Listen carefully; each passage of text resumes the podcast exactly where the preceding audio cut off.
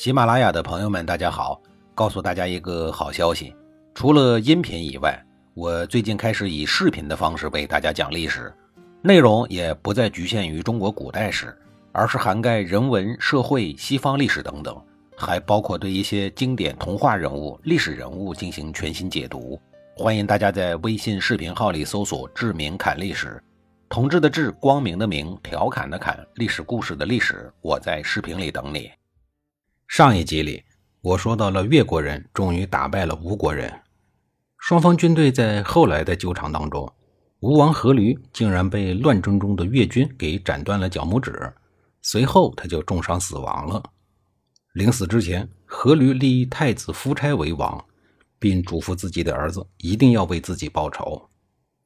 夫差铭记在心以后，赶紧整顿人马，准备回国。国君都重伤死亡了。这一次讨伐越国的军事行动，自然也就以失败而告终。夫差登基后，仅仅过了两年，就准备举起为父报仇的大旗，要再一次的讨伐越国。越王勾践得到了夫差准备为父报仇的情报，立刻紧张了起来，赶紧训练军队，准备不等吴国出兵就先发制人。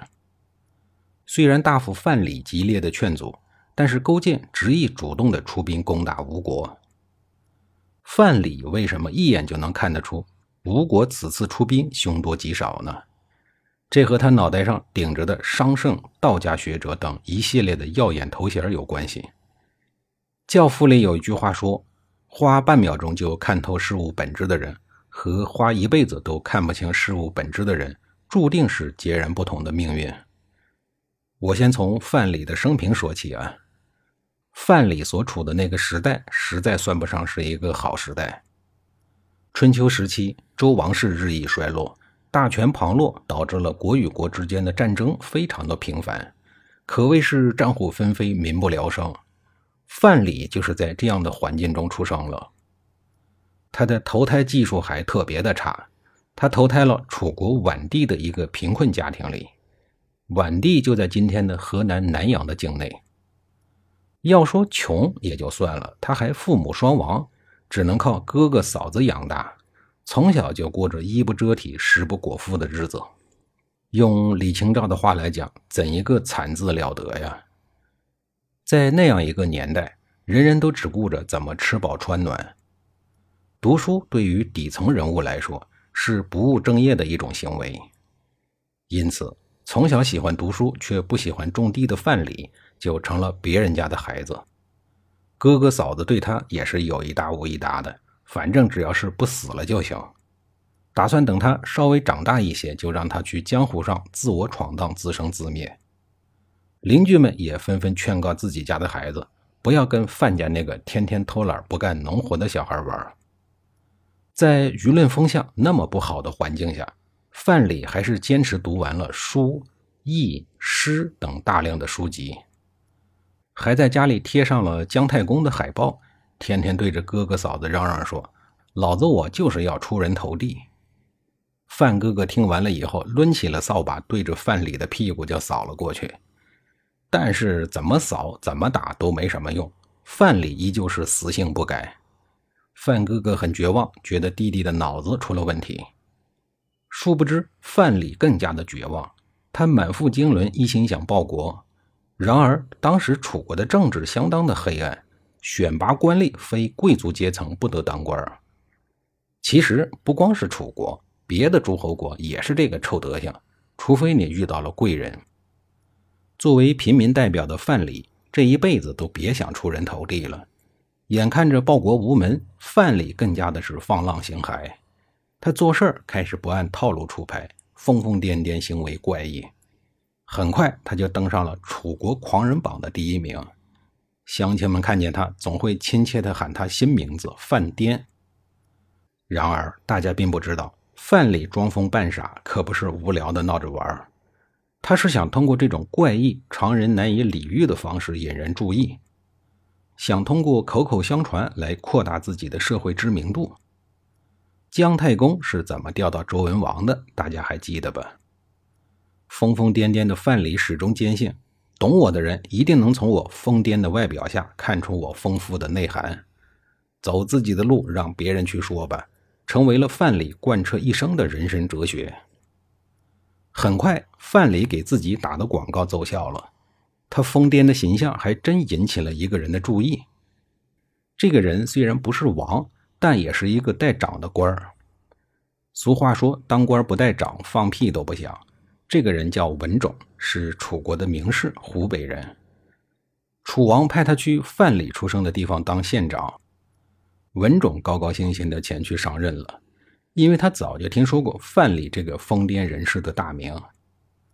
一到晚地，文种就派手下人去拜访范蠡，没想到手下人却回来抱怨说，范蠡的行为怪异，疯疯癫癫的，是一个疯子，找他去干啥？文种对有眼无珠的手下人颇为失望，就教育他们说：“你们不懂，一个人有才能才会假装疯癫的办法来掩盖自己真正的智慧。”于是文种决定亲自去拜见范蠡。